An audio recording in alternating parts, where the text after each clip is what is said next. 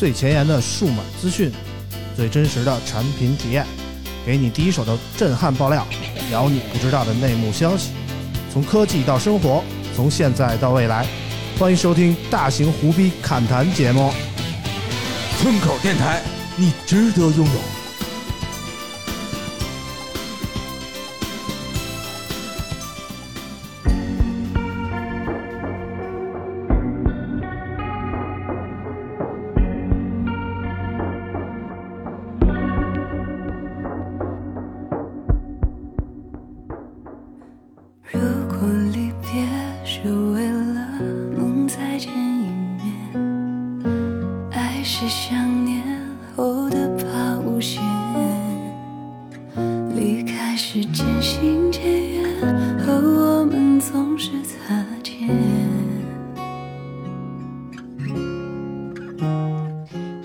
欢迎收听最新一期的村口 FM，我是啾啾。大家好，大家好，我是村长，好久不见了啊！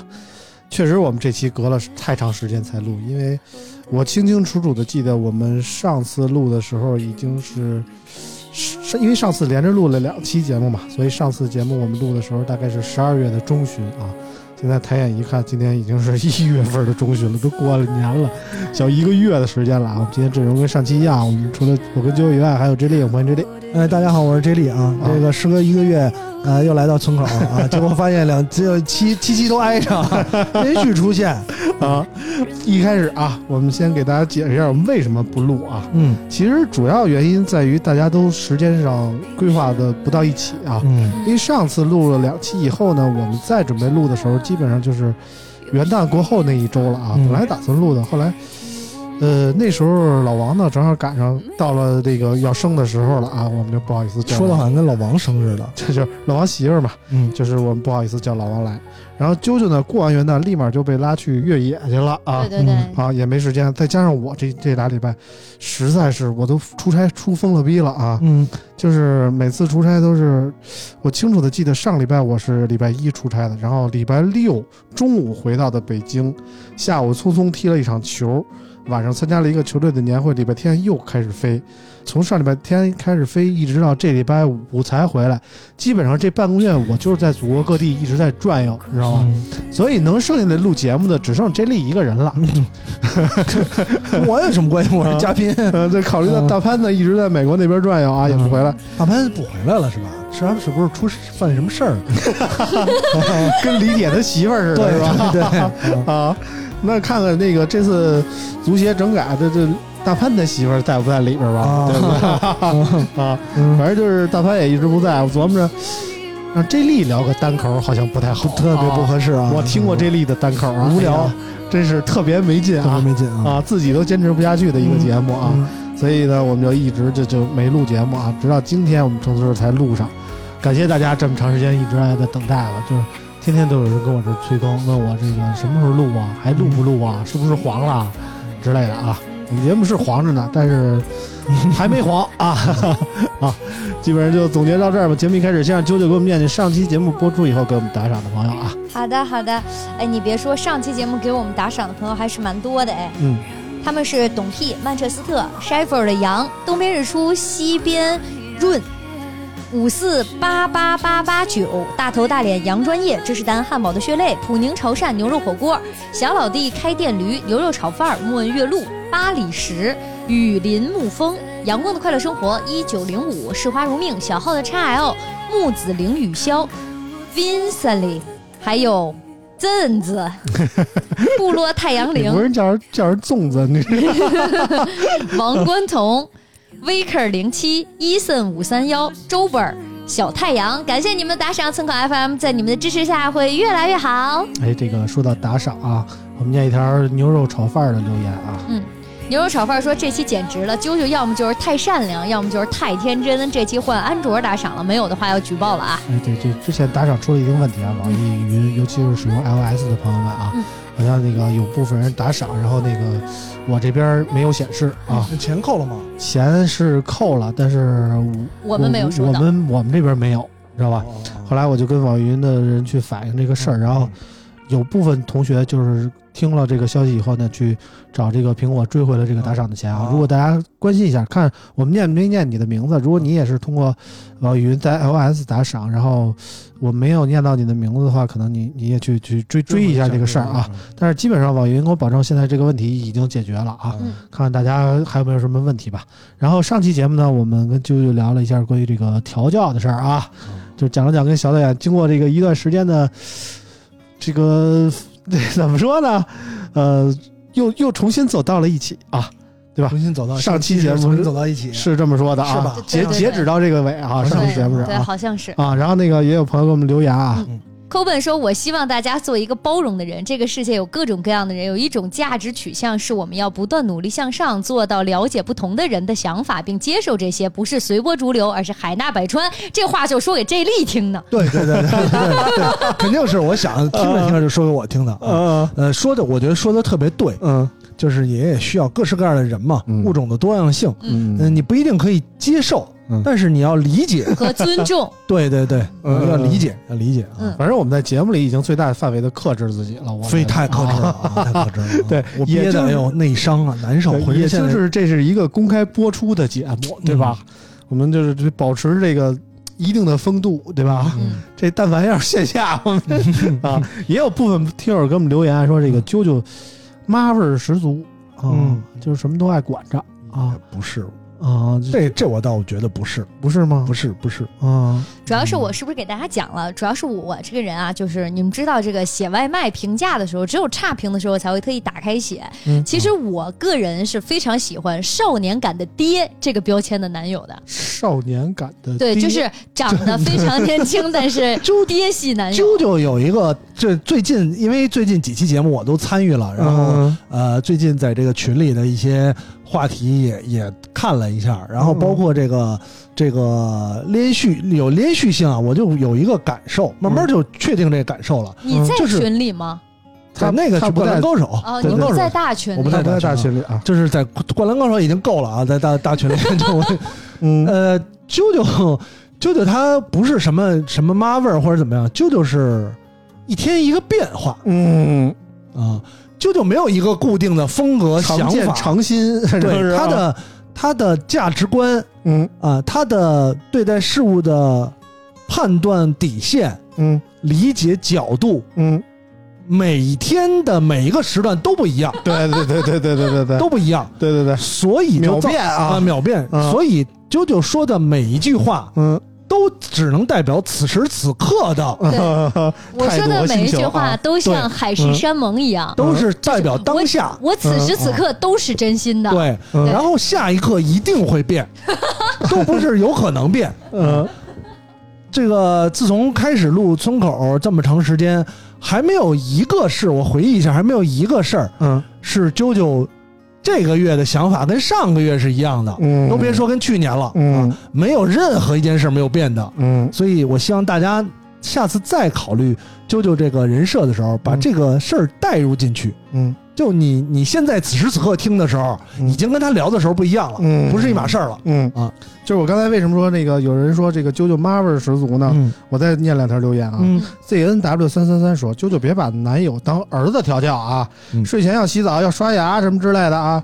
当然，调教儿子也需要一个长期的过程。嗯还有一个呃听友的留言呢，我再给你找找啊，嗯叫这个 Handsome 说，就就就带人串门喝茶这事儿、嗯是应该的啊。嗯我觉得小导演气愤的主要问题是啊，嗯。你是和我去拜访我的同事，嗯。你发现咱俩没喝水，你不应该说出来。嗯。你在我这儿需需要经营的关系圈中，不知不觉的踩低了我，嗯。而凸显出你自己的能耐吗？嗯。反之，如果是你对方是你的圈子，嗯。我一定会抬高你，而不是在这儿抖机灵儿啊！嗯最近越来越反感咱们美女的三观了，你 看，嗯正常就是基本就是这例是持续反我的三观。嗯。我觉得这哥们有一个误区，没有当时这件事儿我没烦你，不，我觉得他的理解是我在当众然后说这个事情。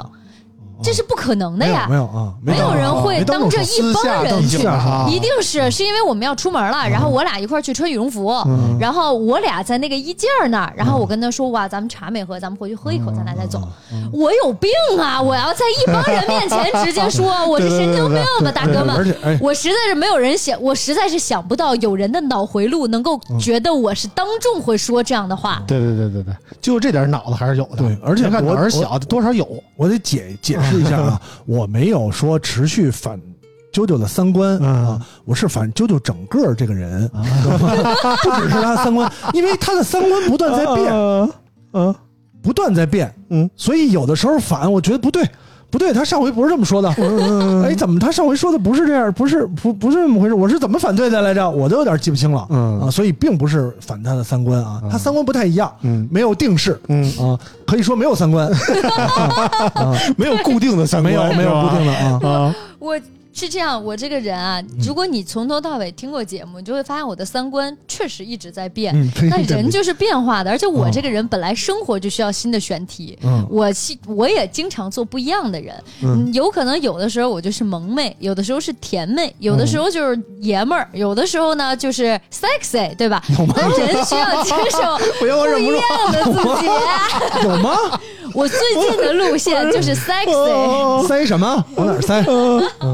反正就是给我的感觉 sexy 谈不上啊，看不到的感觉啊，对吧？啊，反正就是啾啾这个话题吧，就确实啊，我们咱听友也有类似的感觉，嗯就是啾啾这个三观经常变的感觉啊。就是温三立他留言说啊，后半段关于礼仪规矩的话题被啾啾讲出来，有点左右互搏的感觉。嗯一方面从往期节目听啊，嗯觉得啾啾不是特别在意别人眼光的人儿，嗯有自己的一套独特但（括号）很正常的生活逻辑啊。嗯嗯另一方面呢，又这么尊重传统，在意别人对个人修养的评价，嗯嗯，就不太理解。嗯总之，节目效果拉满了，拉满节目效果，啊有的时候可能是我自己都怀疑究竟是不是节目效果啊？怎么能怎么能一会儿一变呢？啊，反正我们那个关于啾啾的话题啊，还会继续的啊。最近嗯啾啾发生了一些新的新闻，新的变化，新的节目效果。新的不得了新的变化不。得了放心，大家每一期呢嗯，至少因为从我的视角吧，科技这边落了点节目效果，每一期都会帮你们拉满，好吧？对，至于啾啾发生了什么新的变化呢？那我们留着节目最后再说啊。嗯，我们先念一下这个下一条留言啊。下一条留言，下一条留言来自于一个熟悉的陌生人，嗯嗯，熟悉的陌生人是王依然是吧？嗯 王依然 Ever，，他说。Ever Ever 啊，他说当听友真幸福啊！这次作为听友点评一下自己的节目，每期之前的音乐村长都选的非常好，紧接着就是啾啾的嗓音非常有活力啊！村口 FM 是一个你可以做任何事情也可以听的节目啊，能做啥事儿啊？前后衔接的没有那么紧密，所以不用担心上一句说的什么。村口 FM 更像是陪伴型播客，建议增加和听友互动的环节，比如购机推荐。你别说这个，要不是这个名字暴露了他啊，我还真以为这是一普通听友留言，总结还倍儿好。你说什么什么村长歌选的好啊，啾啾嗓音有活力呀、什么什么这个节目不是那么紧密呀、陪伴型播客还建议增加听友互动环节，这那的，，AI 写的吧？感觉 特别像一局外人，你知道吗？从别人复制的。啊。嗯但是呢，老王呢，确实是这个虽然不来录节目啊，但是还给我们留言也是挺逗的，不知道大家咋想的啊。嗯。老王最近的新闻是在这个上周啊，嗯。上周终于这个把孩子诞出来了啊，诞出来了，诞出来了。恭喜老王！诞出来了啊！我们这听友也送来了祝福，让就念一个祝福啊。树花如命说：“今天老王喜当爹，喜得贵子，恭喜 恭喜！怎么老是喜当爹呢？你这个就太不尊重传统文化，太不尊重教养了。嗯，喜当爹是好词儿吗？对啊，喜当爹那是别人的娃，不该不该洗吗？可是喜当爹他就是嗯他就是帮别人养娃也有一种是意外有了娃的感觉，嗯啊，对，对吧？但老王老王王是不是意外有了娃？这说不好。这 老王绝对是意外啊！我们听老王自己解释一下，欢迎老王。哈喽，大家好，我是老王，好久不见。哎，你是怎么这个想起来给我们留个言的？当时，因为我有有个三三期还是四期没有录了嘛，嗯然后那个一般我自己录的节目我都不听嗯。啊，然后没有我的节目呢，我一般都会听嗯。啊，嗯，然后就有的时候就是我也是，是是吗？对我也是，就不是自己录的时候会听，对对对，因为我录的时候烦自己听说话，主我要我知道大家都说什么，撑死就是村长恶意剪辑一下。啊，对对对对，但是 如果没有，村长几乎不剪辑我啊，不剪啊。啊 但是如果没有我在的节目呢，他们经常批批判我，你知道吗？我得听听别人说我啥了。嗯。啊。就，我得准备好下一期怼这例说什么，我我都当面，我很少背背后批判你，也不是完全没有，确实有。很少吧？嗯有吗？嗯我还背后批判你呢，有。我应该都是当面批判啊。对，一般这里来这就都在，对对对对对，要不然怼不起来就没意啊思是啊是没意思啊。反正就让老没老王没事听听咱们节目嘛。啊！让老王说说现在这个孩子的情况怎么样？当爹之后当时生孩子的时候有什么故事没有之类的？当爹之后有什么感受？没，目前还没有什么太多的感受。是还坐这玩游戏呢？你看他之前有啥变化？然后就是一切照旧，然后嗯这个都都比较顺利。没什么变化，生活感受。嗯，压肩上的担子呢？肩上的担子肯定是一天比一天重啊。我觉得男生真的应该还好。其实怀孕这个主要还是女生激素的变化会导致从心理啊、三观啊、生活啊、身体状况啊嗯会有一些变化。男也分人，也分人你变化就比较大。对，但是老王媳妇儿，我感觉没有什么变化啊，没什么变化。就我特别记得特别清楚，就是老王媳妇儿生那天，下午四点，我还跟他媳妇儿来微信聊天呢。因为我发现，因为老王媳妇儿也是我们业内的人啊，嗯就是那天解散了几个群，嗯，就是之前自己组织的项目的活动啊，解散了几个群。我说大姐，不是今儿都上产床了吗？嗯怎么还鸡巴干活儿啊？已经在在产床上坐着呢，已经。啊，说我都开指了，说我也没什么感觉，说给我打了无痛了，说我都开指了，但是你想这活儿没完呢，我干 干会儿吧。对对对，人太他妈敬业了，我说也啊，是。然后生的时候还是比较顺利，就是因为就是他是早上起来六点多进去的嘛，嗯。啊，然后我是十点多到的那个医院，然后说可以进去陪产了、嗯嗯。啊，然后我就进去了，然后就就在产房就跟他聊天呗，然后那个订订奶茶啥的，嗯然后订订吃的，嗯然后就聊天打游戏。然后我说你累不累啊？累睡会儿，我旁边打会儿 啊。啊然后我就在旁边打游戏、吃外卖啊，啊然后也给那个医院的那个什么护士也订订全套啊啊，然后都都订好了，然后他就睡觉。然后一看那个四五点钟了，我说这个饿了是不是？我说那个想吃啥给订饭。然后我说那我给你订饭，下去拿去到了。嗯然后他说行，反正说刚开三指，这个估计还得得还有五六个小时呢。我说嗯嗯，我说你这也歇够了，那个我去拿饭，吃完饭咱们继续 啊。然后有你什么事儿？咱们继续。然后我这刚下楼啊，然后我说给你拿上去，拿上了。他说不行了，医生说不让进来了，让开始准备生了。嗯我说这不是刚开三指吗？他说啊是啊。然后反正就就生了，然后就不半个多小时吧，然后就说啊母子平安。我说嗯那挺好，嗯就就就这么地吧。嗯嗯然后看了一眼孩子，然后就回家了。嗯，就是当时刚生下的时候看小孩儿什么感觉？刚生下来时候，感觉还是就看着小孩儿那个褶巴样儿啊，啊，这反正这个都符合预期啊，也符合我媳妇儿预期。她她有要求，这个孩子有三个点，一个点就是特别得白啊啊，第二个我之前我知道老王媳妇儿巨白，你知道吗？对，啊他说这个孩子一定要白，第二个是头得圆啊，啊然后第三个得是男孩儿，然后这三个都比较满足，然后他也比较开心。这感觉下了一个蛋呀，嗯，对 吧？对吧？呃，一个圆的白的，是一个圆的白的男的，对，然后就就就行了。然后我说看了看还行，嗯然后就就也没有什么事儿了，然后我就准备准备其他的东西吧。然后因为前期准备的比比较充分了，就该买啊前期人还挺好的哈。对，前期人还不错啊啊嗯也没也也没说这个过来说说做过来伺候月子也没说 啊，都车都给你了，还要啥呀？对不对？对对对，反正感觉还可以吧，就是可能是后后面会有一些压力，我觉得，嗯嗯，现在还没感受到，慢慢来。对嗯我觉得这个最大的一个改变，可能就是生了孩子之后，可能这个这个心性有点变化，就觉得很多事儿都没有什么太大的必要了，就是不用特别较真儿了，嗯你也不用去争去抢一些东西了想开了，啊。对，有点想开了那种感觉，就是啊嗯，这个孩子健康快乐就行了，然后我们也不不去过多的去什么考什么清华北大、人大这种啊。嗯确实我你们这没这基因啊。对对对对对，然后这个嗯说 就就健康快乐就行，其他的也没有什么，就是我们做父母的肯定就是尽力就好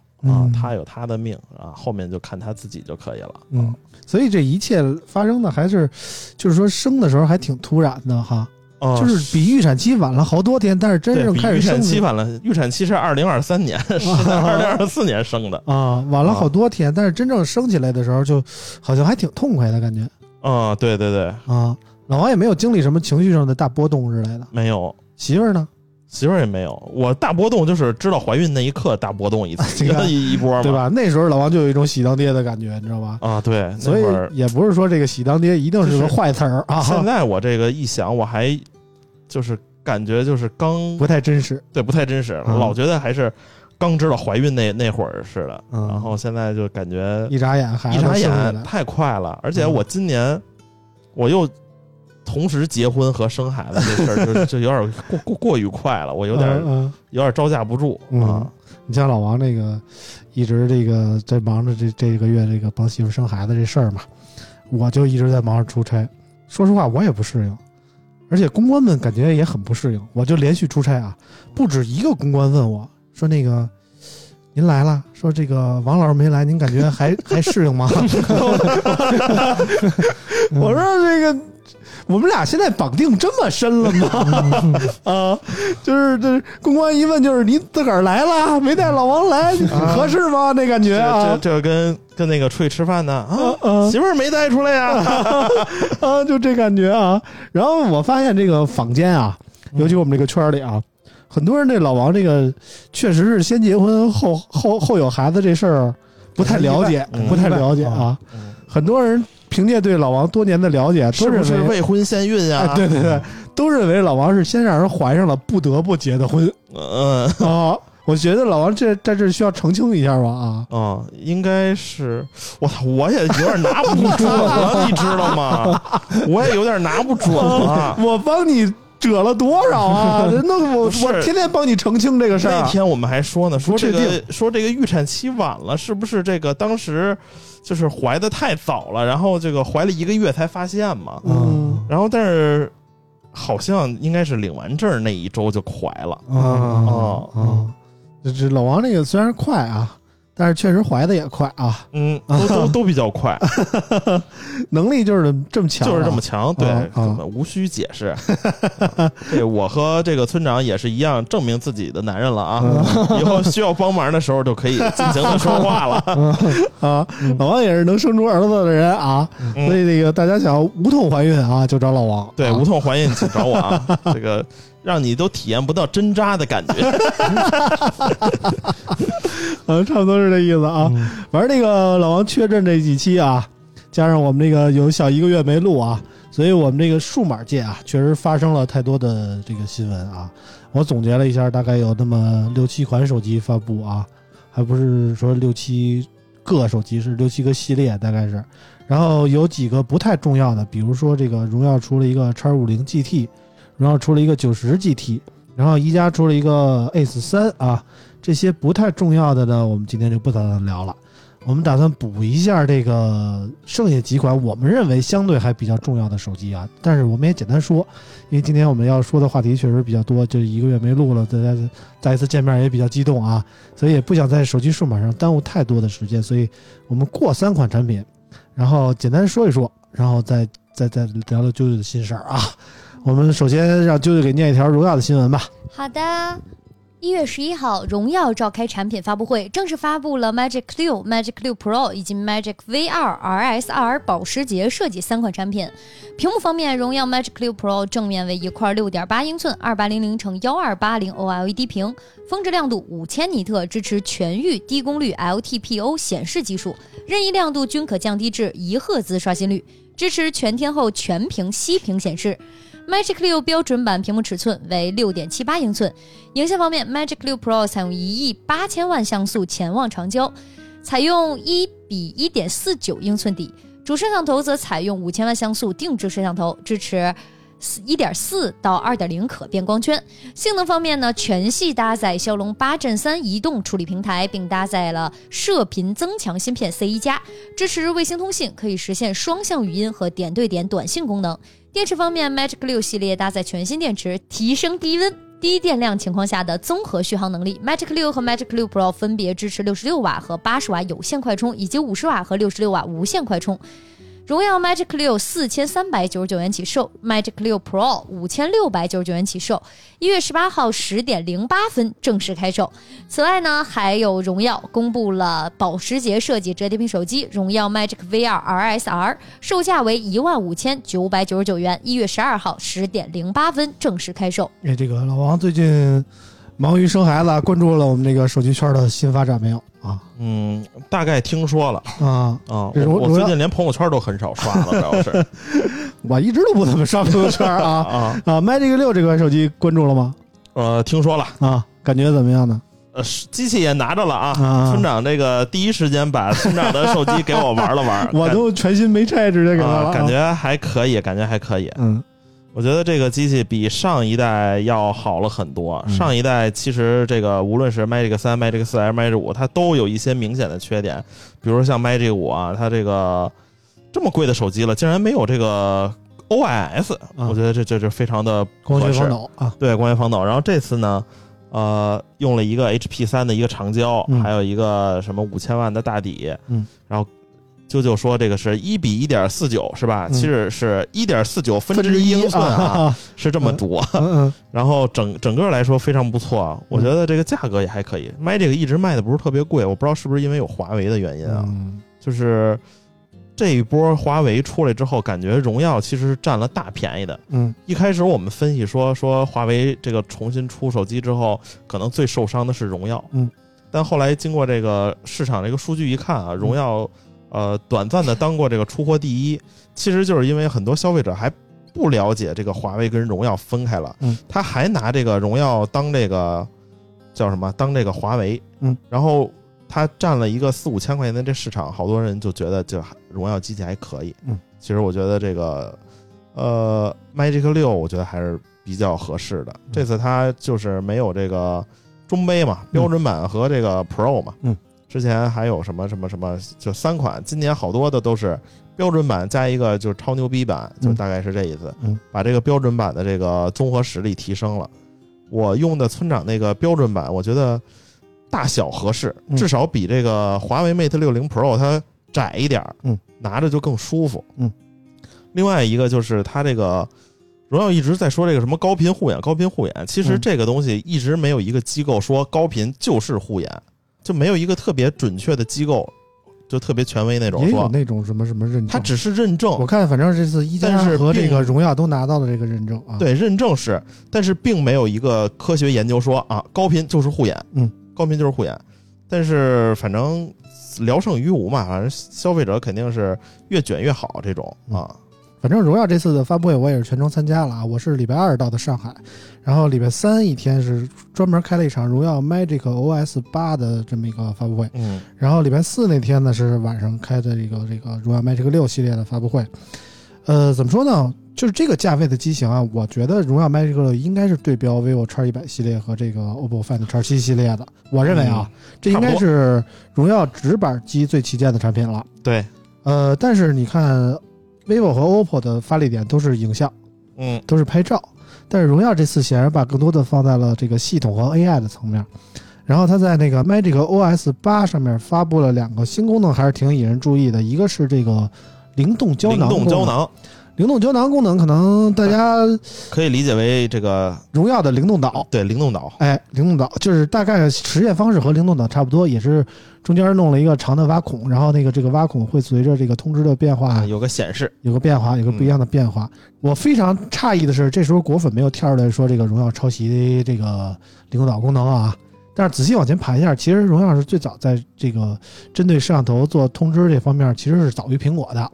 嗯如果真往上算的话，其实荣耀关于摄像头周边的一些显示通知的提示方式，要早于苹果。所以我觉得这次果粉没跳出来是冷静的，但是荣耀同时还发出了一个任意门的功能，对，大概看上去非常像锤子之前的那个 One Step 一步步那个功能啊。嗯罗永浩坐不住了，罗永浩发了一个微博说：“这就是抄袭我们当年所剩下的呀！按说赵总不应该这么傻了吧唧的呀，是不是被底下的产品经理忽悠了之类的啊？”我不是想替这个荣耀者啊，我只是觉得从我的实际角度来看，其实荣耀的这个任意门功能和这个锤子的 One Step 还是有一定的区别的。呃，One Step 是之前是你需要先设定几个图标，就是你需要快捷的打开一些东西，同样是选定一圈内容，然后往这个图标里拉。之前是选定的图标是固定的，你只能实现固定的几个功能。但是荣耀和锤子不同的一点是，荣耀这一次会根据你选择的内容的不同，而自动选择你手机内置的几个应用，它来 AI 的设定你可能会拖动的那几个图标，而不是你提前设定好的。呃，荣耀这个它就是有点相当于自动适配，就是嗯比如说你拉那个位置的时候，嗯，它可能会给你匹配，比如说地图或者啊地图，或者是记事本啊，或者是转发之类的。嗯，然后你要有个时间呢，可能会跳出日历呀、或者日历邮件呀、之啊类的、对备忘这这种啊提醒，对，大概就是更智能了一点的意思。嗯反正相对于老罗的那个 One Step 吧，我觉得应该是有一定程度的提升的。你不能说它完全的抄袭。嗯而且现在实话说，现在 One Step 我尝试了一下啊，已经不能用了。不能用了。现在特别牛逼的一个，我那天换了一个手机，然后我用那个锤子便签儿，嗯锤子便签儿我都用了很多年了。嗯，然后最近发现锤子便签儿之后，同步之后，便签儿里的图片都不显示了。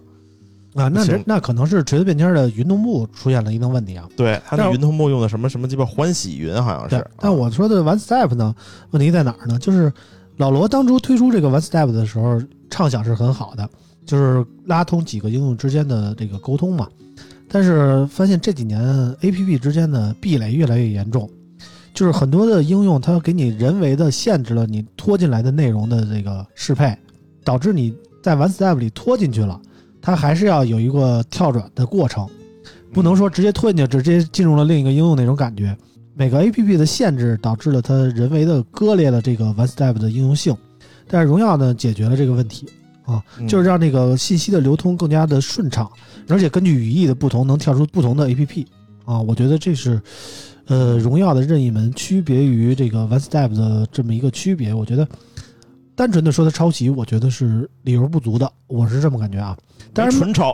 对，不是纯抄，嗯，当然，Magic 六这次给我的印象还是那么回事儿，因为在我看来，这种直板旗舰现在不发力影像，好像有点说不太过去。对。但是这一次 Magic 六在影像方面做的不是太给力，比比如说它的副摄相比友商啊、vivo 啊、OPPO 啊，呃，同档次的旗舰，它的副摄有差距。基本上就是主摄、嗯超广和长焦嘛。嗯，它这个呃还它的凑合主摄我觉得有一点那个三星 S 二三 Ultra 阉割版的意思。啊，是 S 二三 Ultra 我们都知道是这个两亿像素嘛，嗯然后有这个一百倍的变焦，对吧？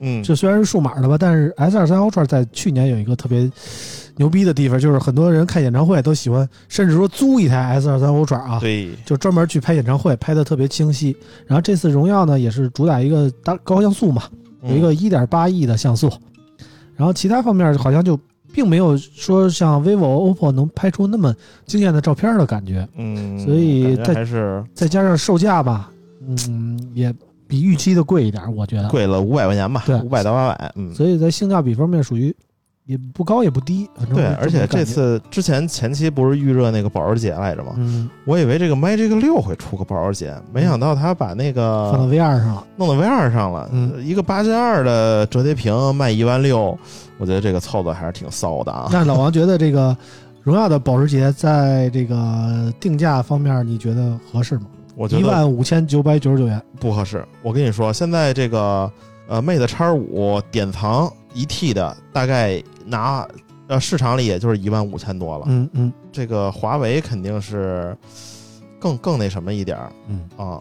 我觉得就是怎么说呢？如果说华为 Mate X 五典藏版能卖到一万五以上，嗯就代表荣耀的卖这个一万五千九百九十九的卖这个 V 二 SR 贵了，也能卖这么多钱吗？我觉得不一定，定。不一定，不一定啊。我我理解啊，就是在五千元以上这个市场，就就咱都不用定的太低，就五千元以上目标用户啊，我觉得下沉市场更多的就是看重品牌了，而不是说这个相关的什么配置啊、性能啊这些，我觉得就不重要了。嗯，啊，就是荣耀现在这个品牌影响力还配置肯定是比这个华为要强一些对的，，但是它担不起这个一万六这个价格，对。以荣耀这个品牌影响力力啊，啊，而且很多还很多人还觉得这个荣耀还是华为的一个子品牌呢，嗯嗯，啊，没分家，嗯。就是嗯。所以我觉得对于现在的荣耀而言，荣耀现在就是推出这么一款价值一万六的产品，就是想证明自己的品牌溢价能力和品牌影响力。但是我觉得荣耀有点稍微有点高估自己了。但是嗯反过来想，可能荣耀也压根儿没指望这个保时捷想卖多少，卖多少我感觉是这样啊，先给自己品牌树立一个更高的地位、更高的啊这个目标啊，高端，啊，所以这就是我我是这么想的，咱所以这个，呃，对于这个售价一万五千九百九十九元的荣耀 Magic VR SR 来说，不用不用对销量过多的期待吧，但是嗯这个事儿还需要观察啊，对我是这么想的啊。提到保时捷，舅舅了解保时捷吗？还可以吧？啊，就是保时捷 RS 和这个 RSR 有什么区别，你知道吗？我只知道 RS 和啊 GTR 的区别。啊，就那天我听他们，因为我说实话我不懂车啊，就那天发布会上，就他们就就有那个舔狗们的那个 KOL 们就在那问啊，说这个华为之前跟保时捷合作都是保时捷 RS 啊，然后我们了解到这个保时捷的车呢，像这个 RS 啊，就是都是紧凑型的啊，RSR 的就是那个高端的跑车啊，对，这次这个 RSR 和荣耀合作，是不是意味着荣耀比华为更高端一点呢？啊，但是 RSR 保时捷已经很多年没有出了。嗯对，上一次出还得是一四年吧。嗯，是吧？那我不了解啊 啊，反正就就就是舔呗，就大概是这么个意思。然后，呃，其他的大概就没什么了吧。关于荣耀的，我们就说这么多。今天我们赶紧过几条数码新闻就就行了啊。下一条我们聊 OPPO 啊，让舅舅给念一下新闻。好嘞。一月八号，OPPO 举办 Find X7 系列全球旗舰发布会，发布了 OPPO Find X7 和 OPPO Find X7 Ultra 两款手机。OPPO Find X7 采用联发科天玑九三零零芯片，搭载由袁哲库团队开发的自研潮汐架构性能解决方案。摄像头采用五千万像素大底广角、六千四百万像素潜望长焦和五千万像素超广角镜头，支持全焦段 4K 杜比世界 HDR 视频录制。屏幕为京东方供应的六点七八英寸二七八零乘幺二六四柔性 OLED，像素密度四百五十 PPI，局部亮度呢是峰值亮度啊是四千五百尼特，电池五千毫安时，支持一百瓦超级闪充，售价三千九百九十九元起，有烟云紫、海阔天空、大漠银月、星空黑四种配色。OPPO Find X7 Ultra 采用高通骁龙八 Gen 三芯片，同样搭载潮汐架构，摄像头采用一英寸大底广角、五千万像素超广角、双潜望长焦的四主摄六焦段设计，并搭载哈苏大师模式。屏幕升级至六点八二英寸三幺六八乘幺四四零分辨率，像素密度五百一十 PPI，另有 Find X7 Ultra 卫星通信版提供。OPPO Find X7 Ultra 售价五千九百九十九元起，有海阔天空、大漠银月、松影墨韵三种配色。哎，这个老王关注 OPPO Find X7 系列了吗？这个我看了一下，感觉这个机器还还不错呢。怎么怎么说？它之前那个曝光图不是发的是那个什么叫什么那个那个菱形的那个，啊，然后这次看了真机，感觉跟 Find X 六其实变化不大啊但是它这次用了那个双潜望，我觉得还是挺值得一看的。嗯嗯，很多分析说它这个双潜望其实是这个进光量特别小，嗯。呃不堪一用，但其实是它有一个 Two 什么二 OCR 二的这么一个技术，就是对焦特别牛逼，它可能嗯是这个长焦里对焦最牛逼的一个手机了。嗯，而且这个技术一开始就是 OPPO 在用，嗯，然后整个这个质感我觉得也不错，嗯。但是。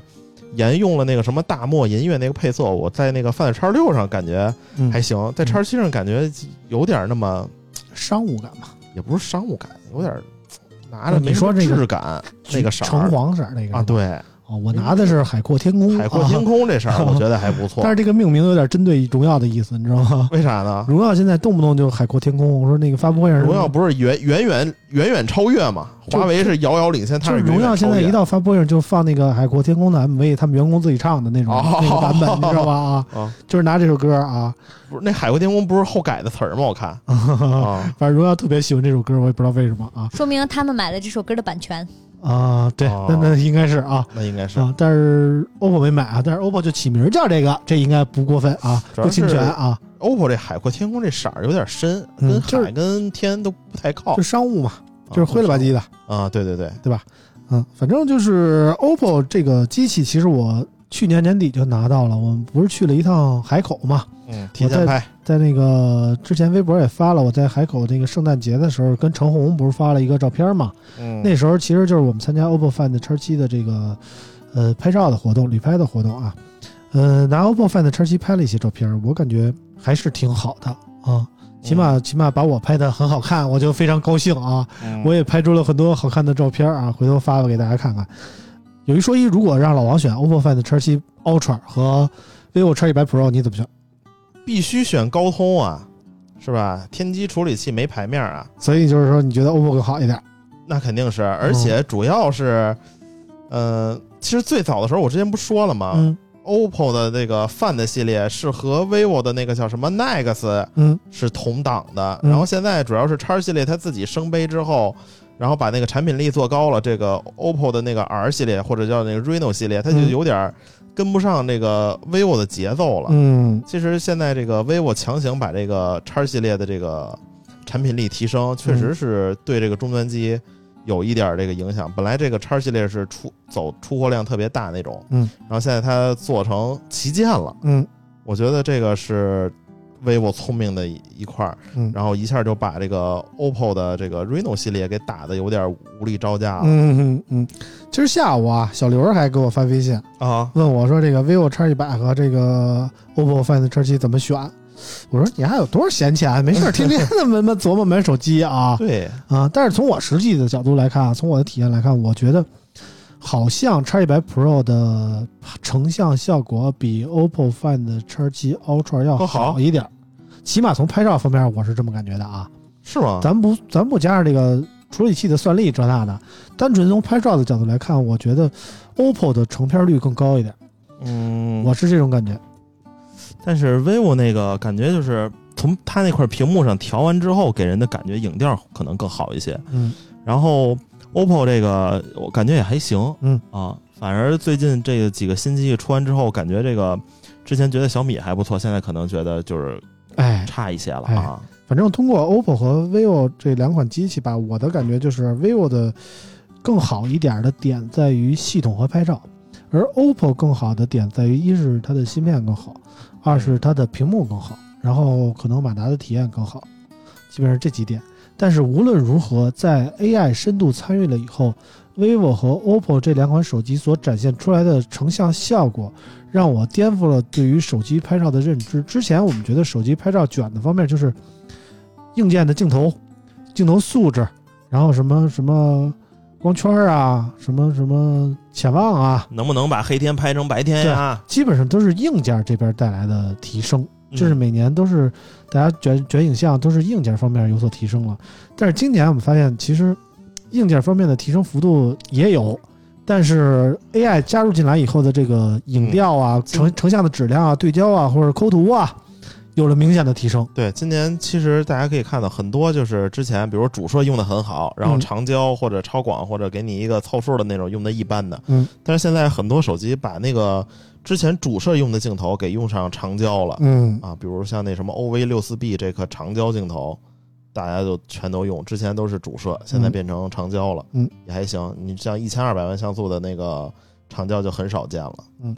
老王还是从硬件方面说啊，我是觉得就是 AI 加入以后，它这个所所带来的这种，你直接一拍就出片儿的感觉啊，它这个有 AI 的成分，但主要其实大家 AI 都一样。嗯。啊。有一悖论，就是 AI 主要还是看它那个色彩调教，嗯就那些什么给它一直喂数据、喂照片那种嗯算法嗯很重要。嗯然后大家的算力其实一样的。那天还有人说，你看说说是 OPPO 那个大模型好，还是 vivo 的大模型好？嗯我说如果说端测，他们是一样的。嗯啊，因为端测的能力是在这个芯片决定的。嗯比如说骁龙八阵三，它的这个 AI 的算力，它就是七十三 TOPS。嗯，所以说大家都是端测都是七十亿数量级大模型，为什么都是七十七十的呀？嗯，因为它处理器就能承受七十、啊。你你算法，而且这些都是第三方，嗯根本就不是他妈自己的，嗯 他自己能他妈买他妈好几千块显卡嗯往那儿堆吗？那不可能啊嗯，啊！但是我就感觉，就是看完 OPPO 和 vivo 的成片以后啊，像 iPhone 这种，我手里这种就是过于追求真实的，我看不下去了，已经。我现在强迫自己戒了用 iPhone 拍照，iPhone 现在对我来说就是纯扫码嗯，啊，我抵制一切的 iPhone 拍照了，因为我觉得，就是你一定要后期才能接受 iPhone 的拍照。那你现在主力机是我叉一百 Pro，我觉得这个真的分人，嗯我就就我能感受，比方说用了这个这个小米之后，我能感受它它出来的照片的效果嗯是经过加工的，嗯有的时候会省点事儿，嗯，但是我还是喜欢眼看的是什么样，嗯就给我拍成什么样？拍出什么样来。嗯因因为有的时候会是这样，就是我用小米拍，通常都是我用 iPhone 拍不出感觉，因为我 iPhone 可能也比较早，嗯。加上它的硬件比比小米十三其实也落后不少，嗯有的时候拍不出我想要的效果，比如它进光量不够大，嗯，尤其在午后啊四点来钟的时候，嗯。你希望有一个足够的进光量来 展现你看到的这个夕阳的场景，嗯，呃，iPhone 的进光量不够大就会有这个影响，嗯，但是呢，比方说我想我眼前我想，我觉得现在这个场景不错，嗯。我想拍出来，嗯，我用小米拍，拍完了之后，操，不是不是不是这样，我不是要我眼看的不是这个东西，嗯。它看出来可能适合发到朋友圈，朋友圈，嗯。因为其他人也没有看到我我看的到底是什么东西，嗯，但它不是我想要的，嗯。它擅自给我动了手脚，嗯。嗯，这个就是就是可能我觉得跟人的需求真的会有对对对关系对对。啊，我特别同意这一点，就是说，我是一个不爱拍照的人，嗯。我平时根本没有说，就就突然看见一个景儿特美，我要记录下来。嗯，但凡我要拍照，我一定是有目的的，比如说我去旅游了嗯。啊，我带着我媳妇儿、我儿子出去玩去了，嗯。我必须得给他们拍几张美的，嗯。对吧？我才会选择拿出手机来拍照。嗯，而这个时候，我拿出一台 vivo 或者拿出一台 OPPO，非常简单的就可以把他们拍得很美。关了快门就可以，对，嗯，但是我如果拿 iPhone 的话，可能就是你知道，越真实的东西哎往往我觉得我觉得对那么美，你知道吗？我觉得是有这个原因，啊就就好像我给领导拍照，领导永远不满意对，啊我，觉得是你们的拍照技术有问题，因为我最近发现 iPhone 的这个原制，就是尤其是十五之后啊，它这个原摄像头、原摄像头拍出来非常好看。嗯，每个每个女生都说建议你体验一下 OPPO 和 vivo，真的，因为我们也是我不是没有体验，我还有 C 位呢。C 位已经过时了，C 位是没有 AI 加成的，你知道吧？就是说，怎么说呢？现在有了大模型以后，之前我也觉得只是简单的美颜，只是简单的什么什么什么背景虚化一下，大概也就这样了。还是一切拍照都看那个镜头前面的那颗头，你知道吗？我当时原来也都是这么感觉的，但是现在我发现，其实我不是那么懂拍照的一个人，但是我随便捏出来的片儿还真他妈好看。对是有这个真的这个影响，就是我就是我不觉得它真实，但是我觉得你就是好看。你特别啊，就可就在刚才我说的这种情况下，嗯。如果你的目的是拍一个人或者自己拍，嗯。呃，真的是一定会比 iPhone 好。你即使你嗯。真的水平特别高，嗯，你也也也省至少省掉你后期调。对，就一个人嘛，人人像，你拍人像无非就两种，一种是记录，嗯。就我此时此刻这人在干嘛；嗯。一种是你为了给人拍的好看，嗯。你不不是为了追求真实。嗯。我觉得至少大多数人吧，嗯。呃，拍，如果他被拍，嗯。不论是被自己拍还是被别人拍，嗯，他大大多数人的需求都是好看，嗯，他不是为了可能我记记下来哎，此时此刻，对对对对，他还是要好看，所以所以你好看就可以了，越简单越好看。哎，甚至我身边有一些有一些姑娘啊，嗯。有嗯一些姑娘已经会，由于她们没有这么高级的新手机，嗯。但是现在有一些 app 可以提供，嗯你拍了一张照片，用 AI 给你修改，嗯，包括笑容啊，包括五官啊，啊，就是改的已经 操他妈了。就我的 我的观点就是就是嗯，我不能，我可以理解，但不能接受就。变成照片了啊。对，我不能接受人人类向这个方向走啊啊！但我知道这是我的问你是不是被，骗过？遇到过人不对版不不 不是人，啊啊他都不一定是人，我觉得啊啊，就那种那种感觉，差啊差别那样。啊！但无可否认，对于很多人的需求来讲，这个东西就就直观解决需求对啊。掏出来，我把手机交给路人，对路人帮我拍一张合照，对呃，他简单按下快门对，我就不需要复杂的后期哎对，啊，瞬间上传小红书我。觉得你们俩好像进入的是我之前二点零的时代，就是、人追求拍照，我觉得是到现在已经有第三个时代了。一点零能拍出来就行，嗯然后各种想各种办法去凹造型。嗯二点零，我靠这个美颜 AI 算法那个编解码、嗯。去让你变得人更好看，嗯。景更亮丽，嗯。呃，甚至于调色、嗯。滤镜，嗯。我认为这是二点零。嗯。到现在，你想，我之前是非常喜欢像 C 位啊、美图手机啊，这个村长也知道，因为它拍出来就是让我感觉自己更好看。嗯。但是最近呢，我发现我进化了，嗯。就是我现在更追求照片的比，就是面部比例、氛围感和照片的质感。就是你能明显的发现，我用 iPhone 拍出来的，呃，和美颜之后的，美颜之后的，我不可否认这张脸是好看的，嗯。但是明显会感觉它和我的五官比例是嗯发生了变化的。嗯。这种比例会让整个人看起来少一点高级感，而用原相机拍出来，明显这张照片就是更有质感的。我不知道为什么，就是但是给我的感觉是很明显，可能每个手机显示出来的感觉也不一样。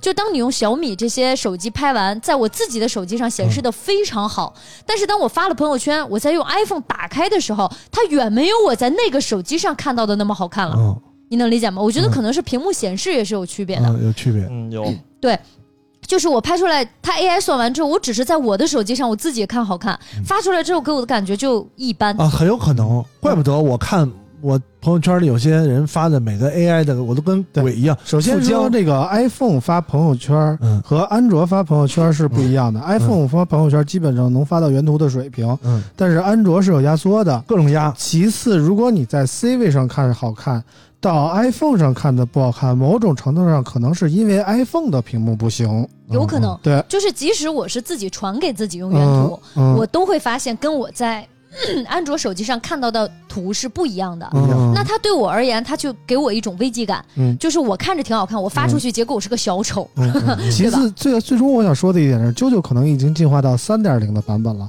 但对于一个这么不爱拍照的我来说，我可能还停留在一点零的版本。但是现在的手机通过 AI 进化到一定的程度上，我能直接拍出来啾啾所追求的那种氛围感，嗯那种质感了。而不是说需要说啾啾需要调一下或者怎么样才能出来的感觉，就是说我不懂啾啾所谓说那种质感呀、氛围感是怎么体现的，但是这个手机它帮忙自动生成了这种感觉，你明白这意思吗？嗯，我觉得，啊我觉得，呃，啾啾说的，就是村长说的这个是真的是大多人大多数对人的需求。对对对对对那啾啾说的这个，就是不是手机厂商要解决的了。对，就比方说，我需需要原图，嗯我希望原图有质感，我的五官比例更好。嗯，手机厂商无非就是 AI 算。对，那你想，你觉得 AI 算出来的数字感太强了，嗯。你想更真实的让比例、让质感更好，嗯。真的不是手机厂商，嗯。对吧？这是医美厂商要解决的问题、嗯，啊。现在就是说啾啾的想法还停留在那种什么，比如说我用手机嗯。拍，我的眼睛就变大了，嗯我的褶子没有了，嗯嗯。但是现在 AI 给你的感觉是什么？嗯。该有的褶子有，我明白，你明白吗？我体验了。啊淡了一下因，为其实也是有用的，嗯但是包括现在，其实我们直播啊什么的，其实一开始有尝试去换安卓，嗯但明显你会发现它少了一点个人的特色和气质。嗯就是人拍照你是会有一个气场在的，嗯它体现着是你的一种气儿。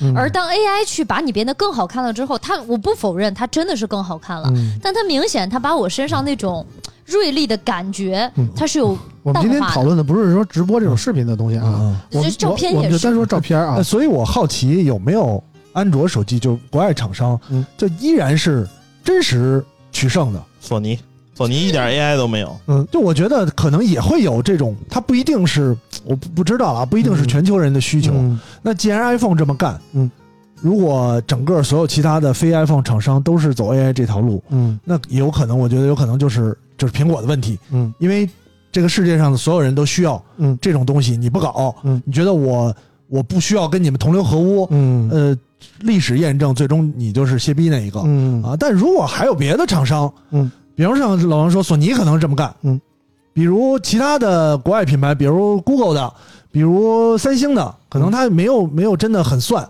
嗯，那也有可能真的是我们人群的需求，嗯。对吧？嗯。嗯我教大家一个，个技巧，就是我之前在过渡到三点零，就是我现在这个阶段之前，我是这么做的。我一般用安卓手机拍完照片呢，拿 iPhone 对着我的安卓手机拍，你能理解吗？就是理解不了，就是就是因为 三点零是那你这个因为可能差距太大。三点零，不是因为人类三点零因啊。为我用安卓拍完的图在上传之后，在其他手机上看它不是这样，嗯所以我就只能用安卓把这张照片。太大了，你不如传我用安卓把这张照片打开，嗯用我的 iPhone 对着这个手机屏幕把这张照片拍下来，嗯再传，那是我会有到的效果，鬼影的，完全没有，一定会有鬼影，完全没有，不不，你效果。超级好，你真的可以试一下，你要相信 iPhone 的水平。我相信 iPhone 水平，但是不相信九九，这是这样，这是问题。我相信 iPhone，我相信 iPhone 还原事实的能力，嗯就是它一定能拍的很真实。嗯。但问题就是，嗯，经过几次旅拍以后，我嗯发现如果给我一个 iPhone 这样的手机，你不需要很真实，不不不，不是我不需要的问题，确实不需要。我发现我没有那个能力把它拍好，你就是不需要很真实。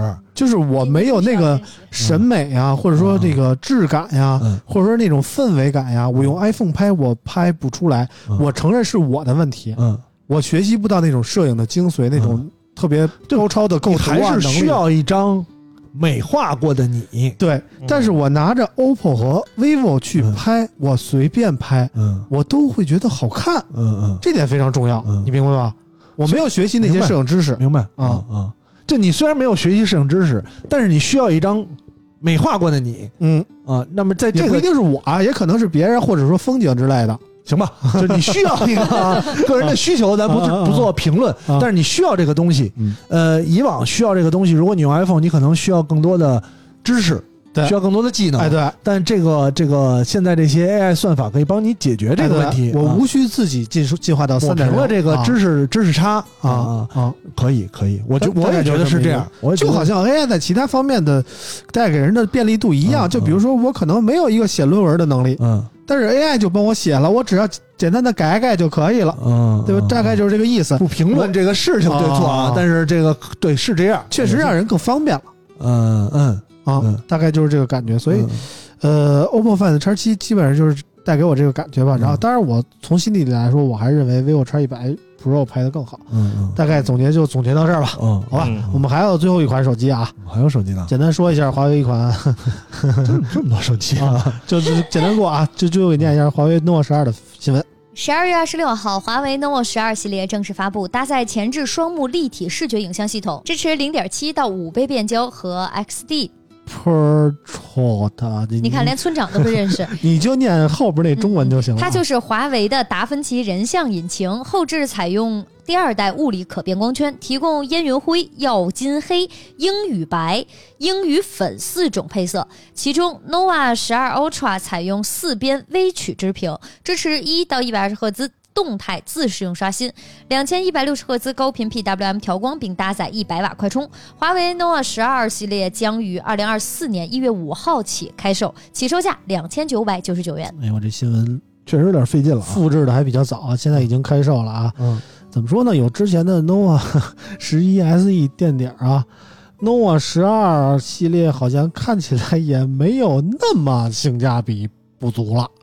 嗯，就是毕竟有一个那个 幺九九九捐了的那个机型对啊，对对对，所以这个这个看起来呢也没有那么次，但是你别跟人比，这凡事就靠比。这个价位段上的其他机型都太有竞争力了，导致华为 nova 十二，老王先说吧，这机器我没太关注，我不知道嗯。这次易烊千玺来没来啊？没来，没来，那嗯。可能是因为他是在华为那个问界 M 几啊，M 八、M M M M 几的那个那个发布会上一块儿发的，相对来说，手机这边就不是什么重头戏啊，就是何刚简单说了一下就过了那种感觉啊。啊，这这手机好像有个什么，也也有北斗了哈。嗯，有有，但是只能说那个双发消向发消息，双向卫星消息能通话啊啊，对对对。啊，但是荣耀 Magic 六也有啊，呃，什么通话时长两小时啊，比这个华为的五分钟要强一些。嗯，而那个 nova 十二一共有四个版本啊，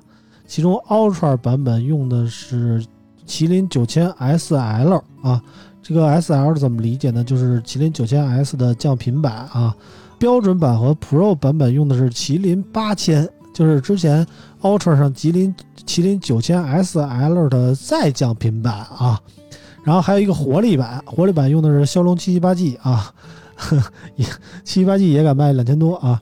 反正就是四款手机全部都是塑料中框啊。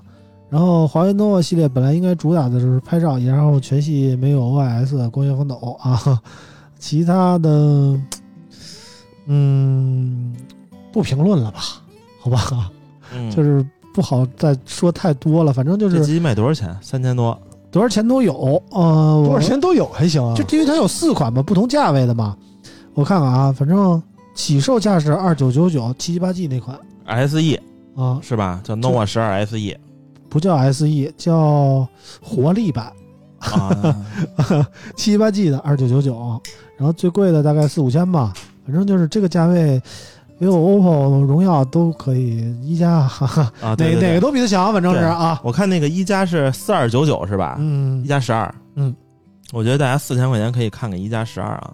如果你要选那个 Find X 七嗯和一加十二比，嗯我觉得大家可以选一选一加十二啊。嗯毕竟那 Find X 七是天玑九千三啊嗯，嗯，联发科没牌面啊。怎么说呢？这个价位，如果你非要买 nova 十二系列的话，你必须要不在乎塑料边块啊，不在乎这种马扎，然后不在乎有没有防水防尘啊，然后就得有一个麒麟芯片，就得用鸿蒙系统啊啊对你就可以这买。才这对 麒麟芯片加鸿蒙系统，这才是 根正苗红。对对对，其他的我们就不多说了，嗯这不不不不好再评价了啊。我记得群里还有个人说嗯，我这个是是是 nova 几啊？nova 八呀。嗯嗯有群里有一个听友用 nova 啊，嗯我这个很流畅。我发现所有用华为手机的人嗯都是嗯，这么说。嗯就比如恨不得用七八年前的手机啊，我这个就就特别流畅，我现在觉得用着还挺好的。啊。这种用户常见于啊嗯。华为 Mate 三零、Mate 四零嗯，什么畅享用户啊嗯。这种就祝福你们吧。啊祝福你们，对对对，啊，非常感谢大家对国货的支持啊，嗯。没没有别的可说的了啊，国货当自强啊。然后今天我们关于数码的部分就说这么多吧啊，其实我们还准备了一条关于小米汽车的新闻啊，嗯，但是今天时间也差不多了，就不想再聊数码方面的东西了。大家想聊小米汽车吗？我觉得可以聊一聊。那那就不念新闻了吧，嗯简单说说吧。这个老王对于小米汽车这个发布会看了以后有什么感想？我觉得还是挺牛逼的，嗯啊。然后据据传啊，嗯虽然我没有进去过啊，但是说那车机巨流畅，嗯啊、跟那个问界华为那个嗯流畅度不相上下。嗯啊嗯，然后它那个首先造型还可以哈因为我拍了，你特别奇怪，一上来就说车机巨流畅，因为这个，车他妈的，啊因为现在这个电动车的都不不说你这个什么底盘调教怎么怎么地了，嗯是吧？我这而且你说了，消费者也不懂。嗯啊，消费中国消费者就认大不大啊，嗯快不快啊啊，有没有这个沙发，有没有冰箱，有没有彩电啊！啊？小米、这个、买房这是啊，对对对对对，嗯买不起房还买不起一辆车嘛，是吧？嗯啊，然后这个其实我想买来着，嗯。啊，我想买来着，嗯，但是我看了看啊，最近的一些消息说这个，你看它那个未来也要上什么全域九百伏，什么什么碳化硅，嗯，你看就是三年前的电车，三四十万就四十万的，今年十五万就可以买到了。嗯。啊，然后是不是说这个二五年开始我们就可以这个啊买这个电动爹了呢？我觉得嗯。确实可能是成熟期了，因为零呃呃一四年就已经有电跌了嘛嗯啊，然后经过这么多年发展，我觉得该成熟了。然后明年肯定要倒一大批这种电跌厂商嗯啊，最近要要要倒的不是那个什么高和嘛嗯啊，山寨我假跌的那个嗯啊 FF 九幺嗯啊也要倒了，反正小米这个车，我觉得应该成不成功不知道，但肯定什么比魏小李这几个流量要嘎嘎高。嗯，嗯，反正呢，之前我也跟老杨的想法差不多啊。首先，我对于电车来说，甭说电车了，我对于车来说啊，我就不买 SUV，那堆电车嘎嘎出 SUV，我一个都看不上啊。我只想买小轿车啊，对，小汽车小汽车啊不买吉普车，啊。然后这次呢，小米算是一个我比较熟知的品牌，加上那个之前那个偷跑的图啊，大家也看到了，我也感觉有点好看。有点好看，有点好看，所以之前我也是想有有动了想换个车的念头的，但是听过那个发布以后啊，我感觉小米还是一贯的套路，就是我跟你比参数啊，它的参数是什么样，我们的参数是什么样，比来比去的，我也不在乎，因为我也不懂车，说实在的，那些参数听起来很牛逼，但是我也不知道牛逼在哪儿，我其实只是一个外观党。但是这次小米让我特别不解的是，它只有两个颜色，而且两个颜色过于不主流了。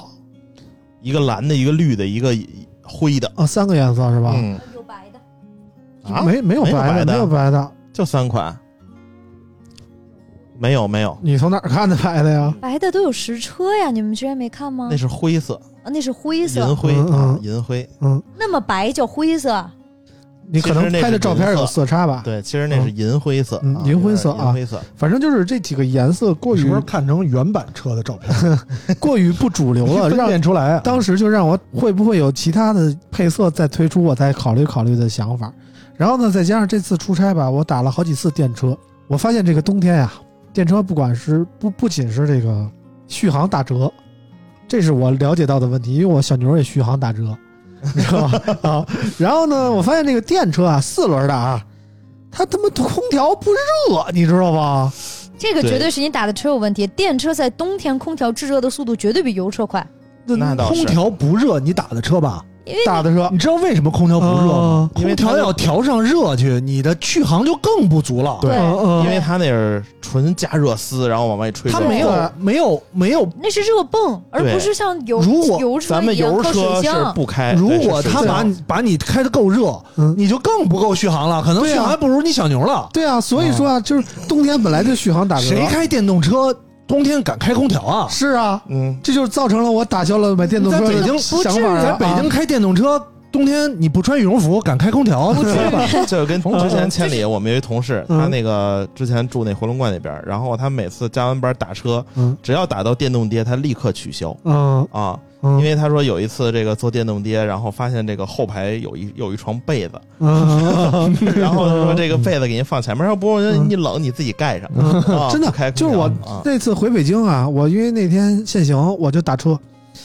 妈打车回来，真是就是就是就是明明开到二十六度了，嗯嗯。吹出来的还是冷风，嗯。嗯。你明白这种感觉吗？嗯。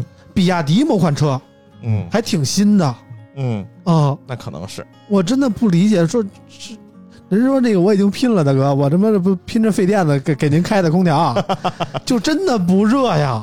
啊，这样一起步件根本就不给你开。啊！啊，你坐的后排对吧？那不然呢？很多电动车后排那个出风口和前排的体感温度会差非常多。对啊，所以非常非常所以电动车只能坐前排暖和是吗？对，就跟那个问界 很多油车也是这样，你可能油车后排也坐的少，油车的后排也远没有前排热。嗯想扯淡。你知道那问界 M 五吗？问界 M 五后排嗯它就不支持吹热风，嗯因为它那冷风道跟热风道是两个，嗯然后后排呢就没有热风嗯，啊，这后排就嘎嘎冷，前排就嘎嘎热那对种。，这你看别很正常，很多就别小看。就别说我这小十年的君威啊，嗯就是老王知道我都是把车那个存那机场的人给我代泊，嗯然后我回来的时候呢，人给我开到机场，嗯，然后我下下了飞机就直接开车回家了，五分钟水温就上来就就暖和了。只要五分钟，嗯，因为你坐的是前排，我一定是暖和过来的。君威这个车就也尤其明显，后排是冷的。啊，但是我就是坐那个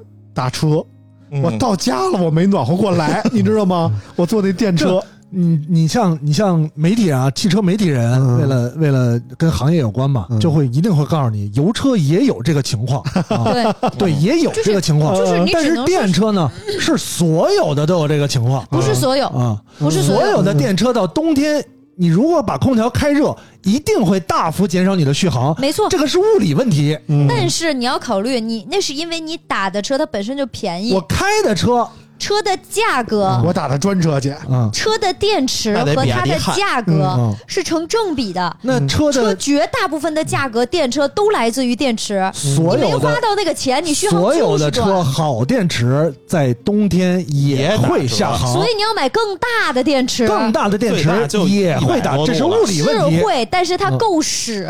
但是这是物理问题，我为了使不跑地就行了吗？我为了让自己暖和，我要买一个更大的电池，为了让自己暖和。为了续航更长啊。对，为了续航更长，为了让自己暖和，嗯你有没有考虑过，当初你买电车是为了什么？是为了便宜，嗯，为了省钱，我发现对吧？省油钱，好多啊，人这个说这个买电车嗯，啊，我不是为了省钱那，为什么呀？我就是为了科技感。狗鸡巴，对，确实是，我也想说这句话来着。就这三个字。啊，嗯我说这个科技感怎么样？我这个屏啊，我这如果你是为了便宜，嗯，呃，实话讲，电车并不便宜。对，对，这是是一定的，你一定不要走这个误区，这是个误区它就是新能源车，它为什么会便宜然后它最不便宜的点是你要考虑维修成本，电车的维修成本是远比油车高的，嗯，这是一定的。而且包括使用成本，你觉得你充电便宜了是吗？你有没有考虑你出门去用外面的充电桩，你还要付一笔停车费、停车费、服务费和充电桩费，还有电费，这些费用加起来并不比油便宜。哦，我跟你说，现在你充满这一个电得一百一百一百块钱吧，八十多一百多的电池，嗯，得充个，你看我们这儿啊充未来的时候，ES 八我充满我需要花两百多块钱。嗯那确实是比油车便宜。基本上现在都快两块钱一度电了。嗯，其实我倒是不是太在乎这个充电和加油的费用的问题，我觉得还是从体验出发。我觉得这个是啊关键，像村长说这个关键啊。我去趟，我去海南嗯也是租了电车，嗯不敢开空调，嗯就制冷还行，看是啊，但是它掉电啊。制冷其实还可以。可是你会看着它那个，我开着开着，未来还有多少哒哒哒哒的掉，操，热吗？我问领导啊，我跟领导互相问，哎，你热吗？好像还行，还能坚持要啊把窗户开开吧。感受一下海风。冬天我操，穿着羽绒服也别脱了，穿厚点儿啊。咱这趟跑挺远的，对，就是电车给我一种特别的焦虑感，没有就是安全感感觉啊啊。就是我明明说我我想说考虑一下买个小米车试试啊，我人生中第一辆电车呀。但是考虑到这个其他的电车给我带来的续航焦虑和这个空调温度的感觉啊，我打消了这个念头啊。我们听听专业的评车的师傅啊，啾啾怎么看这个小米的这个车的感觉呢？呃，我觉得还是你要看价格吧。其实说实话，现在新能源市场从我们的视角啊，嗯我觉得你们做电车是不是不太勤？电车更新换代的特别快，这是它的这速度对赶上手机了。导致我这也是我不想买电车的一个问以告诉你一。个点，啊就是你担心的续买两年就航问题。淘汰了。对，就是你担心的续航问题，嗯你不需要怎么担心了。嗯在现在这个时代，只要你花差不多的钱，你买到的所有车，我就告诉你，就通勤绝对够用，啊没有不够用的就。通勤够用够用。但是它会比油车好吗？嗯，续航、空调，它会比油车好吗？它的优势就像我跟你说的，它会不会比油车？我你就说不需要这两点。你先听我说第一点，它的优势在于你我冬天一问电车的不人需要，你就听我说别的。我现在说的就是这不个问题。光是不光是跟啾啾说啊，跟好多人说了。我说电车嗯续航会比油车好吗？不会对电车的空调使用感体验会比油车好吗？会，为什么我可？以准确的告诉你会。为什么？因为它的原理就不一样，嗯油车你要等至少五分钟，水箱温度起不来，在冬天才是啊热，电车不需要，电车是不需要，电车电车它会秒热。进一步减低我的续航啊！但当然但问题是，他抽我血让我打 鸡血，对吧？那我能受得了吗？油车的优势就在于，村长不是不考虑钱吗？我告诉你，无非就是电车要多花一些电费，你多、嗯这个所谓的电费就是你充电的电费变成了空调。就是续航啊油车不需要，因为它是靠你发动机和水箱的热量直接带到你车里，就是你再都不费油。减续航，嗯，你再减续航，你把这个续航但问题是怎么啊，加上来，你就再买贵的车。从我的体感来说，我嗯也没感觉到空调好。嗯，嗯。不是，那你要再因为你是坐的网约车，你买一百多万的电车，你会觉得它的空调是比油车好使的。那你给我个价位，大概是多少价位段以上的？三十万，空调？三十万，三十万，村长看上那个 CLE 三百酷配了，其实。这就是啊我买个你基本从酷配不好吗？啊你基本现在从二十的看你想买多大的车。啊。如果你想买一种，就是你像到 B 到 C 级，不是，咱咱就简单来说吧，三十万的蔚来和三十万的奔驰酷配，怎么选？如果是我，我肯定会选奔驰啊，那完了因为我喜欢，因为我是明会白 看你选不选，看你选不选科技感。不啊不，这不是科技感的问题，是因为我会，我本人就更喜欢油车，嗯我本人就不抛开喜欢抛开你本人，嗯嗯，抛开你本人抛开我本人选未来的原因是什么？啊如果选未来，啊，这两个车呃，你会拥有更大的空间，嗯这是一定的，啊你会拥有更好的舒适感、更高的配置。啊这个配置包括座椅按摩、座椅加热、座椅通风。如果你拿三十万去买奔驰的那一辆车，我告诉你，你的你连一个座椅通风都没有，啊，就是这个区别。我倒是你会有更高的配置座椅通风我老觉得后腰凉。对我老感觉进，但是有的人会有这种需求，然后你可以花同样的价格选择，一个是选择车以外的东西，嗯一个是选择车本身的东西，嗯看你要选什么。嗯比方确实是啊，你每天呃就堵在路上，堵在二环路、三环路上，嗯。你一天要堵两个多小时，嗯。对吧？然后呢，你的车根本开不起来，嗯。啊，你你也不需要跑长途，你也没有时间跑长途，嗯。你的周末不是带孩子就是看丈母娘，嗯。我可以对吧？告诉你，所以这个时候你就需要一个。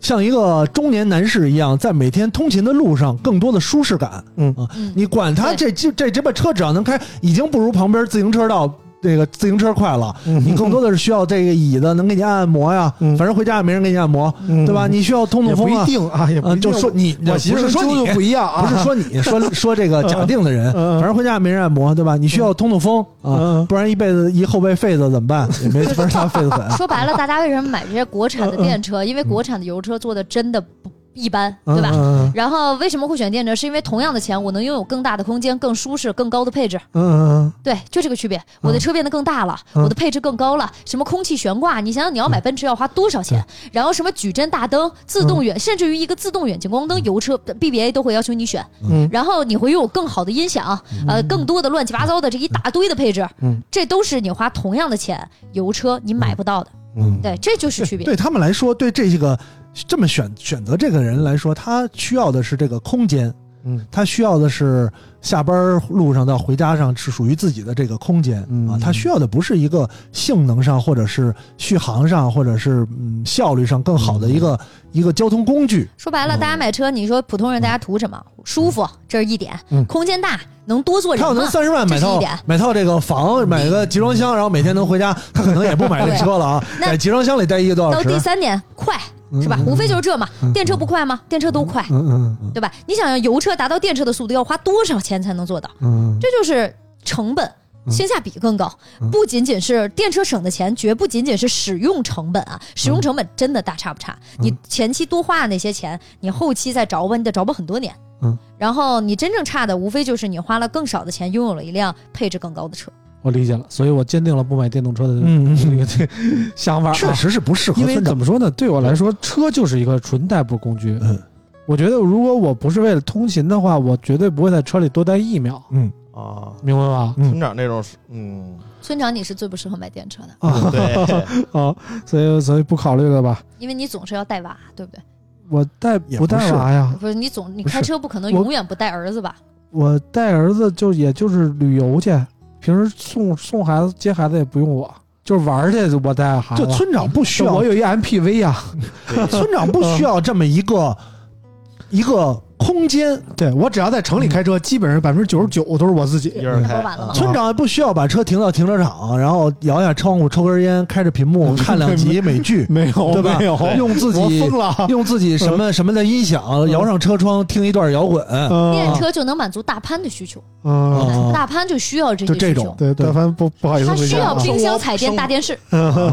嗯这种这种这种就是这种需求，这是生活不幸。我跟你说，也不能也不能说不幸吧，咱们说村听友不说了吗？好多人给自己多样性，好多人给自己找理由，咱们不能定义人家。啊。大潘肯定是比我幸，他 他生我梦这种。这件事儿发生在自己身上，比方说发生在我身上，嗯我就觉得我是不幸；嗯发生在别人身上不一定啊。嗯发生在村长身上，那村长肯定有一天，你比方说你听说村长现在给村长打一电话干嘛呢？村长说在停车场、抽烟呢，车里。嗯嗯，你第一反应肯定是我操，村长是怎么了？家里出什么事儿了？对是吧？肯定会被么想发现了啊，啊，对吧？肯定是这种啊。啊！对这这这种这个，这应该是高老板出的事儿，是吧？对 啊。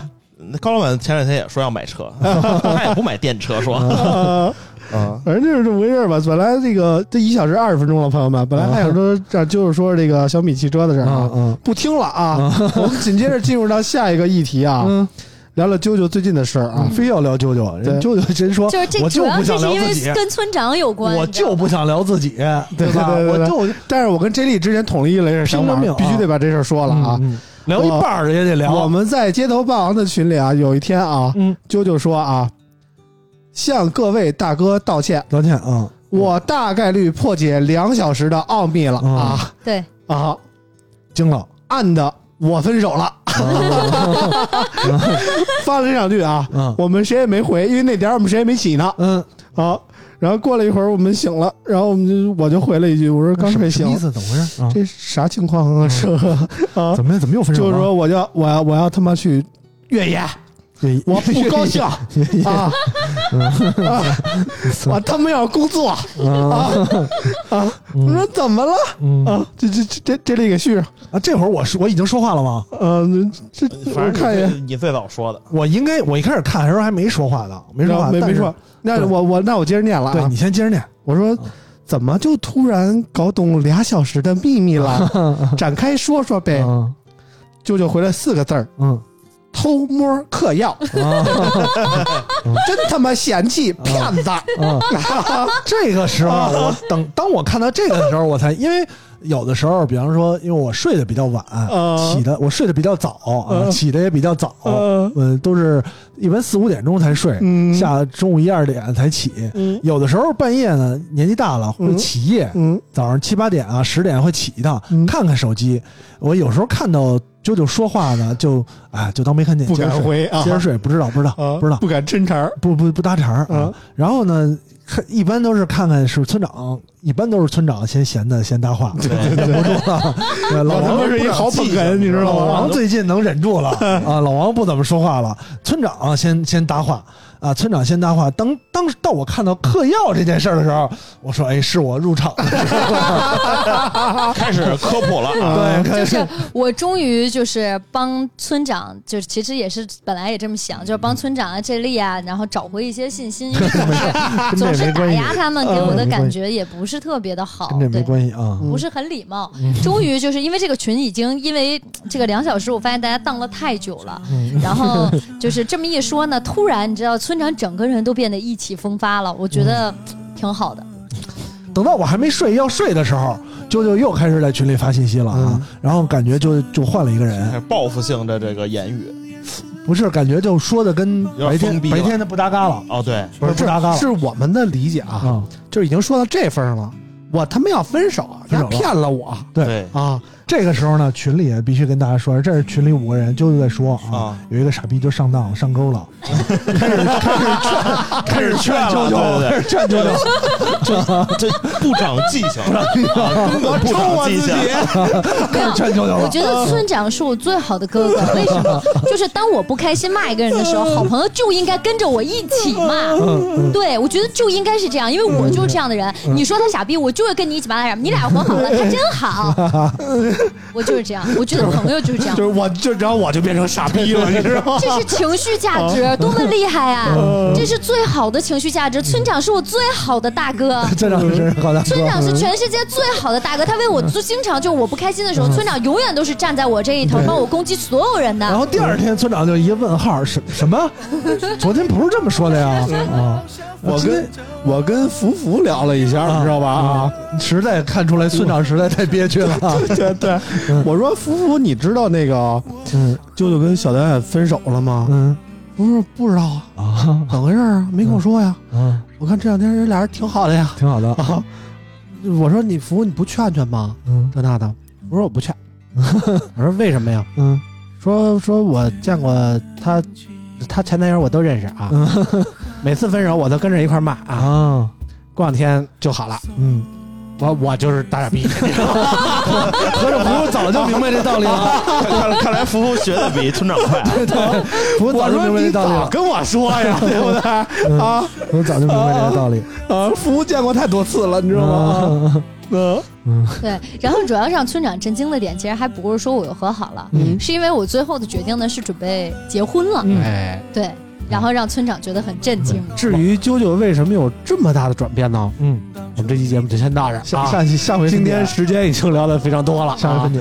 反正啾啾现在的情况呢，也是不是不知道怎么想的，怎么说了，剧透了，哑口无言。不知道怎么想的啊。嗯，反正到时候再听吧，下期节目我们说看啾下礼拜来得了吗？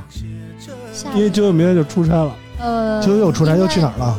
我我我出差很快，啊。行，那我们下周接着聊啊。下期见，下期见。啊，那个到时候下期该就是这个给我们解释一下自己的心路历程啊。确实我们也不太了解其中的细节，说实在的，啊我们只知道他有这个冲动啊，啊，但是也不知道为什么究竟发生了什么啊。到时候我们下期这里还来啊。事儿太多了，事儿太多了啊！行了，我们这期节目就到这儿，非常感谢大家的收听啊！我们下期节目再见了，拜拜，拜拜，拜拜。我们些小小纷争。你留的灯旁边饭盒上这样写着：我们好好的。你留的灯旁边饭盒上这样写着。我们好好的。